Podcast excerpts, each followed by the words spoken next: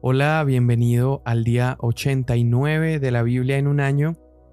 Hoy estamos leyendo el segundo libro de Samuel. Hoy comenzamos con los capítulos 1 al 3 y el Salmo 88. Segunda de Samuel capítulo 1. Después de la muerte de Saúl, habiendo regresado David de derrotar a los amalecitas, David permaneció dos días en Ciclag al tercer día, un hombre llegó del campamento de Saúl con sus ropas rasgadas y polvo sobre su cabeza. Al llegar ante David, se inclinó a tierra y se postró. David le preguntó, ¿De dónde vienes? Me he escapado del campamento de Israel, le respondió. David le preguntó, ¿Qué aconteció? Te ruego que me lo digas. Y él respondió, El pueblo ha huido de la batalla y también muchos del pueblo han caído y han muerto. También Saúl y su hijo Jonatán han muerto. Así que David le preguntó al joven que se lo había contado, ¿Cómo sabes que Saúl y su hijo Jonatán han muerto? El joven que se lo había contado dijo, Yo estaba por casualidad en el monte Gilboa, y vi que Saúl estaba apoyado sobre su lanza, y que los carros y los jinetes lo perseguían de cerca. Al mirar él hacia atrás, me vio y me llamó, y dije, Aquí estoy. Y él me dijo, ¿quién eres? Y le respondí, soy una malecita. Entonces él me dijo, Te ruego que te pongas junto a mí y me mates, pues la agonía se ha apoderado de mí, porque todavía estoy con vida. Me puse pues junto a él y lo maté, porque yo sabía que él no podía vivir después de haber caído. Tomé la corona que estaba en su cabeza y la pulsera que estaba en su brazo, y los he traído aquí a mi señor. Entonces David agarró sus ropas y las rasgó, y así hicieron también todos los hombres que estaban con él. Se lamentaron y lloraron y ayunaron hasta el atardecer por Saúl y por su hijo Jonatán, por el pueblo del Señor y por la casa de Israel, porque habían caído a espada. David le preguntó al joven que se lo había contado, ¿De dónde eres? Soy un hijo de un extranjero, una malecita le respondió. Y David le dijo, ¿Cómo es que no tuviste temor de extender tu mano para destruir al ungido del Señor? Llamando David a uno de los jóvenes, le dijo, Ve, mátalo. Y él lo hirió y murió. Y David le dijo, Tu sangre sea sobre tu cabeza, porque tu boca ha testificado contra ti al decir, Yo he matado al ungido del Señor. Entonces David entonó esta elegía por Saúl y por su hijo Jonatán, y ordenó que enseñaran a los hijos de Judá el cántico del arco, el cual está escrito en el libro de Jaser. Tu hermosura, oh Israel, ha perecido sobre tus montes. Cómo han caído los valientes. No lo anuncien en Gad, no lo proclamen en las calles de Ascalón, para que no se regocijen las hijas de los filisteos para que no se alegren las hijas de los incircuncisos. Oh montes de Gilboa, no haya sobre ustedes rocío ni lluvia, ni campos de ofrendas, porque allí fue deshonrado el escudo de los valientes, el escudo de Saúl no ungido con aceite. De la sangre de los muertos, de la grasa de los poderosos, el arco de Jonatán no volvía atrás, y la espada de Saúl no volvía vacía. Y Saúl y Jonatán amados y amables en su vida, y en su muerte no fueron separados. Más ligeros eran que águilas, más fuertes que leones.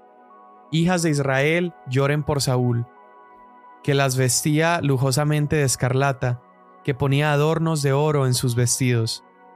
Cómo han caído los valientes en medio de la batalla. Jonatán, muerto en tus alturas.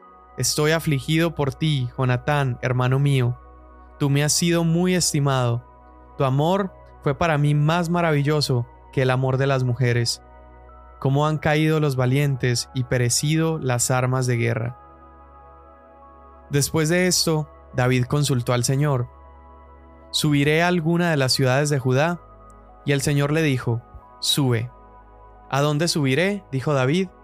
Y él dijo, a Hebrón. Entonces David subió allá, y también sus dos mujeres, Ainoam la jezreelita y Abigail, viuda de Nabal, el de Carmel. Y David trajo a los hombres que estaban con él, cada uno con su familia, y habitaron en las ciudades de Hebrón. Los hombres de Judá vinieron y ungieron allí a David como rey sobre la casa de Judá. Y avisaron a David, fueron los hombres de Jabes de Galaad los que sepultaron a Saúl. Y David envió mensajeros a los hombres de Jabes de Galaad a decirles, Benditos sean del Señor, porque han mostrado esta bondad a Saúl su Señor, y lo han sepultado. Ahora que el Señor les muestre misericordia y verdad, y yo también les haré bien por esto que han hecho. Fortalezcan pues sus manos y sean valientes, porque Saúl su Señor ha muerto, y la casa de Judá me ha ungido rey sobre ellos. Pero Abner, hijo de Ner, comandante del ejército de Saúl, había tomado a Isboset, hijo de Saúl, y lo llevó a Mahanaim, y le hizo rey sobre Galaad, sobre Jesuri, sobre Jezreel, sobre Efraín, sobre Benjamín y sobre todo Israel. Isboset, hijo de Saúl, tenía cuarenta años cuando comenzó a reinar sobre Israel, y reinó dos años. La casa de Judá, sin embargo, siguió a David. El tiempo que David reinó en Hebrón sobre la casa de Judá fue de siete años y seis meses. Abner, hijo de Ner, salió de Mahanaim a Gabaón con los siervos de Iboset, hijo de Saúl. Y Joab, hijo de Sarbia, y los siervos de David salieron y los encontraron junto al estanque de Gabaón. Y se sentaron unos al lado del estanque y otros al otro lado. Entonces Abner dijo a Joab, Que se levanten ahora los jóvenes y compitan delante de nosotros. Que se levanten, respondió Joab. Se levantaron y pasaron en igual número, doce por Benjamín e Isboset, hijo de Saúl, y doce de los siervos de David. Cada uno agarró a su adversario por la cabeza y metió su espada en el costado del adversario, de manera que cayeron juntos. Por eso aquel lugar fue llamado el Kat Hasurim, el cual está en Gabaón. Aquel día la batalla fue muy reñida, y Abner y los hombres de Israel fueron derrotados delante de los siervos de David. Estaban allí los tres hijos de Sarbia, Joab, Abisaí y Asael y Asael era tan ligero de pies como una gacela del campo. Asael persiguió a Abner y no se desvió ni a derecha ni a izquierda de ir tras Abner. Entonces Abner miró atrás y dijo, ¿Eres tú Asael? Yo soy, respondió él. Abner le dijo, Desvíate a tu derecha o a tu izquierda, apodérate de uno de los jóvenes y toma para ti sus despojos. Pero Asael no quería dejar de perseguirlo. Abner volvió a decirle a Asael, Deja de perseguirme. ¿Por qué he de derribarte en tierra? ¿Cómo podría entonces levantar mi rostro ante tu hermano Joab? Pero él rehusó apartarse. Por tanto, Abner lo hirió en el estómago con la parte trasera de la lanza, y la lanza le salió por la espalda. Allí cayó y allí mismo murió. Y todos los que venían al lugar donde Asael había caído y muerto se detenían. Pero Joab y Abisaí persiguieron a Abner y cuando el sol se ponía, llegaron a la colina de Ama, que está frente a Gía, junto al camino del desierto de Gabaón. Los benjamitas se agruparon detrás de Abner, formando una sola banda, y se detuvieron en la cumbre de la colina. Abner llamó a Joab y dijo, ¿Devorará la espada para siempre? ¿No sabes que el final será amargo? ¿Hasta cuándo esperarás para decirles que dejen de perseguir a sus hermanos? Respondió Joab, Vive Dios, que si no hubieras hablado, ciertamente el pueblo, después de perseguir cada cual a su hermano, no se hubiera ido hasta mañana. Entonces Joab tocó la trompeta, y todo el pueblo se detuvo. No persiguieron más a Israel, ni continuaron peleando más. Abner y sus hombres marcharon toda aquella noche por el Arabá, cruzaron el Jordán y caminando toda la mañana llegaron a Mahanaim. Joab volvió también de perseguir a Abner, y cuando reunió a todo el pueblo, faltaban dos de los siervos de David, diecinueve hombres además de Asael. Pero los siervos de David habían herido a Benjamín, y de los hombres de Abner a trescientos sesenta hombres, los cuales murieron. Se llevaron a Asael y lo sepultaron en el sepulcro de su padre que estaba en Belén. Joab y sus hombres caminaron toda la noche hasta que les amaneció en Hebrón. Hubo larga guerra entre la casa de Saúl y la casa de David, pero David se iba fortaleciendo, mientras que la casa de Saúl se iba debilitando. A David le nacieron hijos en Hebrón. Su primogénito fue Amnón, hijo de Ainoam la Jezreelita. El segundo, Kileab de Abigail, viuda de Nabal de Carmel. El tercero, Absalón, hijo de Maaca, hija de Talmai, rey de Jesur. El cuarto, Adonías, hijo de Hagit. El quinto, Cefatías, hijo de Abital. Y el sexto, Itream de Egla, mujer de David. Esos le nacieron a David en Hebrón. Durante la guerra que había entre la casa de Saúl y la casa de David, Abner se fortaleció en la casa de Saúl. Y Saúl había tenido una concubina cuyo nombre era Rispa, hija de Aja. Entonces Isboset dijo a Abner, ¿Por qué te has llegado a la concubina de mi padre? Abner se enojó mucho por las palabras de Isboset y dijo, ¿Acaso soy yo cabeza de perro que pertenece a Judá? Hoy he mostrado bondad hacia la casa de tu padre Saúl, hacia sus hermanos y hacia sus amigos, y no te he entregado en manos de David. Sin embargo, tú me acusas hoy de una ofensa con esta mujer. Así haga Dios a Abner, y aún más, si lo que el Señor ha jurado a David no lo obtengo para él, transferir el reino de la casa de Saúl y establecer el trono de David sobre Israel y sobre Judá, desde Dan hasta Beerseba y él ya no pudo responder a Abner ni una palabra, porque le temía. Entonces Abner envió mensajeros a David de su parte y le preguntó, ¿De quién es la tierra? Y que dijeran también, Haga su pacto conmigo, y mi mano será con usted para traer a usted a todo Israel. Y David respondió, Muy bien, haré pacto contigo, pero una cosa demando de ti, no verás mi rostro a menos de que cuando vengas a verme traigas a Mical, hija de Saúl. Y David envió mensajeros a Isboset, el hijo de Saúl, y le dijo, Dame a mi mujer Mical, con la cual me desposé por siempre pucios de los filisteos. Isboset pues envió a quitársela a su esposo, a Paltiel, hijo de Lais. Pero su esposo fue con ella, llorando mientras iba, y la siguió hasta Bahurim.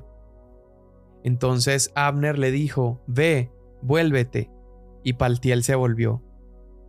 Abner habló con los ancianos de Israel. Hace tiempo que ustedes buscaban a David para que fuera su rey. Ahora pues, háganlo, porque el Señor ha hablado acerca de David diciendo, Por mano de mi siervo David salvaré a mi pueblo Israel de mano de los filisteos y de mano de todos sus enemigos. También Abner habló a oídos de los de Benjamín, Abner además fue a hablar a oídos de David en Hebrón, de todo lo que parecía bien a Israel y a toda la casa de Benjamín. Llegó Abner a donde estaba David, en Hebrón, y con él veinte hombres. Y David preparó un banquete para Abner y los hombres que lo acompañaban. Y Abner dijo a David, Me levantaré e iré a reunir a todo Israel junto a mi señor el rey, para que hagan un pacto con usted, y sea rey sobre todo lo que su corazón desea entonces David despidió a Abner y él se fue en paz. Sucedió que los siervos de David y Joab vinieron de hacer una incursión trayendo consigo mucho botín. Pero Abner no estaba con David en Hebrón, porque él lo había despedido y se había ido en paz. Cuando llegó Joab y todo el ejército estaba con él, le dieron aviso a Joab diciéndole, Abner, hijo de Ner, vino al rey, y él lo ha despedido y se ha ido en paz. Entonces Joab vino al rey y dijo, ¿qué ha hecho? Ya que Abner vino a usted, ¿por qué pues lo ha despedido y él ya se ha ido? Conoce a Abner, hijo de Ner, que vino a engañarlo y saber de sus salidas y de sus entradas, y a enterarse de todo lo que usted hace.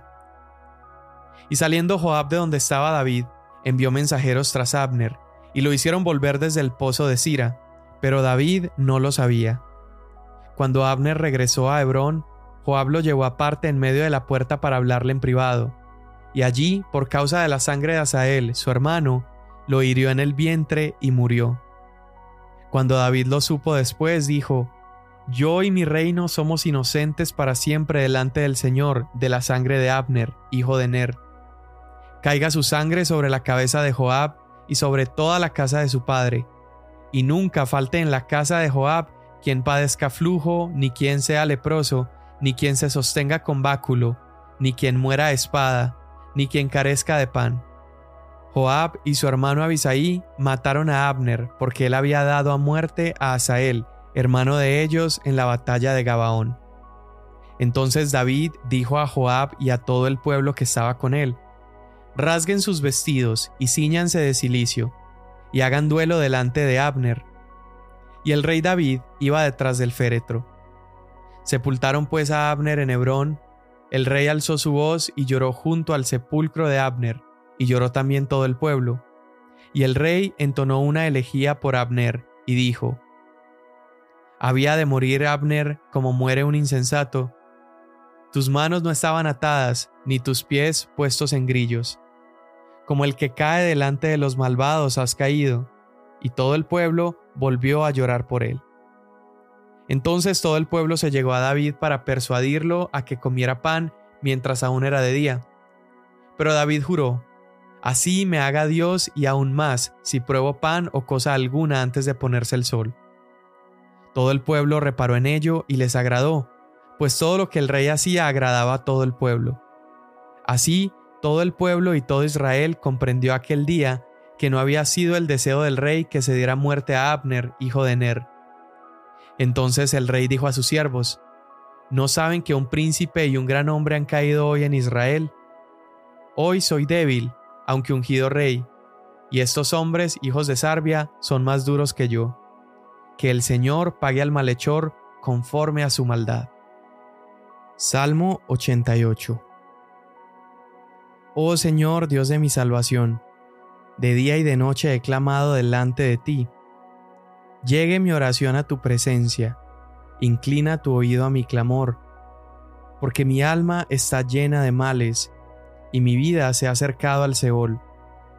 Soy contado entre los que descienden a la fosa, he llegado a ser como un hombre sin fuerza, abandonado entre los muertos, como los caídos a espada que yacen en el sepulcro, de quienes ya no te acuerdas, y que han sido arrancados de tu mano. Me has puesto en la fosa más profunda, en lugares tenebrosos en las profundidades. Ha reposado sobre mí tu furor, y me has afligido con todas tus olas.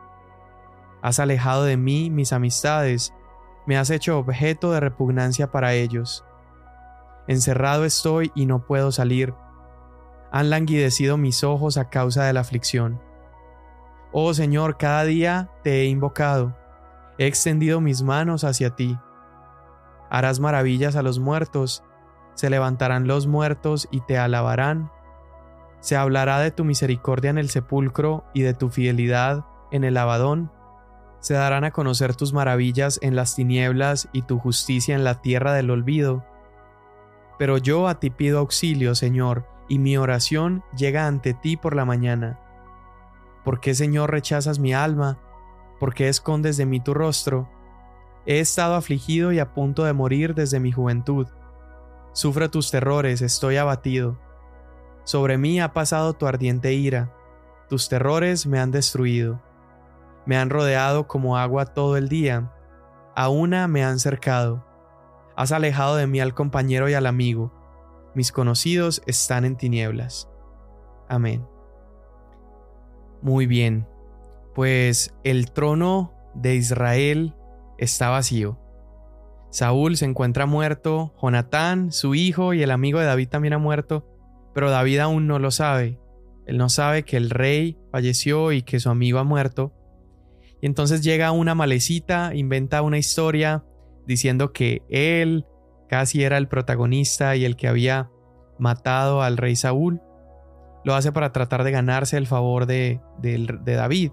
Pero al hacerlo, en lugar de recibir el aplauso de David, David llora. David empieza a mostrar clemencia y respeto hacia el rey Saúl que había fallecido, que recuerda que David a pesar de haber sido maltratado, perseguido y oprimido por Saúl, David lo respetó y lo honró. Y él decía que él no iba a levantar su mano contra el ungido del Señor. Entonces, en ese momento, David está llorando la muerte de Saúl. Está llorándolo, muestra tristeza, luto, y David no está ni siquiera apresurado por irse a sentar en el trono de Israel. No, él está llorando lo que ha sucedido.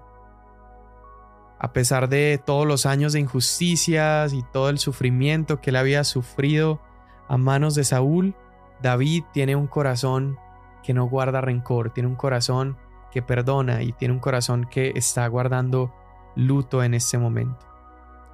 Posteriormente, David avanza y cuando se encuentra con aquellos que pertenecían a las filas de Saúl, aquellos que honraban a Saúl y lo seguían, David, en lugar de matarlos y exterminarlos, David honra la lealtad que ellos le tenían a Saúl y él los invita a que ahora hagan pacto con él. Mira, a diferencia de cuando Saúl subió al poder y vimos su rebelión y su egocentrismo, cuando David sube al poder, vemos otro patrón. David llora la muerte de Saúl, David hace las paces con el ejército que pertenecía a Saúl en lugar de cortarlos de la nación. David está demostrando, incluso antes de sentarse en el trono, que él es el rey correcto para la nación. De la misma manera, Jesús es el rey correcto para todos nosotros. Jesús muestra favor y muestra misericordia. Jesús enseña a que amemos a nuestros enemigos. Jesús enseña principios absolutamente radicales cuando está diciendo que pongamos la otra mejilla, que amemos aún a aquellos que nos persiguen. Jesús es el Rey correcto para todos nosotros. Vemos en la historia ahora Abner, que era el líder principal militar de, Saúl, y Abner, a pesar de que le había hecho la vida difícil a David, procurando matarlo, obedeciendo las instrucciones que el rey Saúl le daba, al momento de empezar a tener conversaciones con David, en lugar de David levantarse en enojo y matar a Abner, David lo perdona. David lo perdona y es más, hace un pacto con él, se alían, hacen una alianza. Pero Joab, que era el general de David, era también hermano de Abisaí, quien había muerto en una batalla anterior, justamente por mano de Abner. Joab se levanta y él sí va y mata a Abner. Ahora, no es como si David no tenía razones para hacerlo. David también había sufrido por causa de este hombre, pero David se comporta diferente. David tenía razones y no lo hizo. David también entonces, después de la muerte de Abner, empieza a llorar la muerte de este hombre, mostrando una vez más su corazón misericordioso, puesto que no trató a Abner como él se lo merecía. No trató a Abner como su pasado dictaría que él lo merecía. Tal cual es la gracia y la misericordia de Dios. A pesar de que Dios nos conoce profundamente, a pesar de que Dios conoce hasta el pecado más oculto, el pensamiento más sucio que hemos tenido, Dios nos perdona. Y Dios nos perdona no porque desaparece el pecado automáticamente, Él nos perdona porque Él mismo cargó con ese pecado. Gracias a Dios porque Él no nos paga como nos merecemos, porque nuestro pasado perseguimos a Dios, en nuestro pasado rechazamos a Dios y le desobedecimos.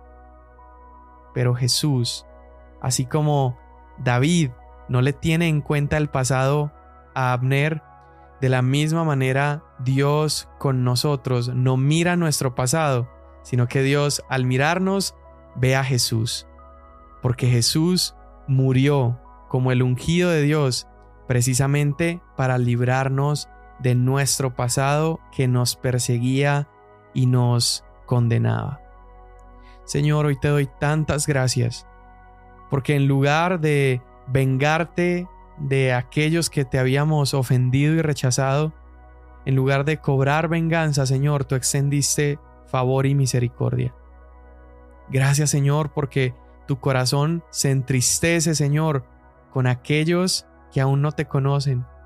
Tu corazón se entristece Señor con aquellos que te han despreciado y te han rechazado Señor. Y tú demuestras su amor para todos nosotros en habernos dado a tu Hijo Jesús. Te damos tantas gracias en el nombre de Cristo Jesús. Amén. Mañana nos vemos.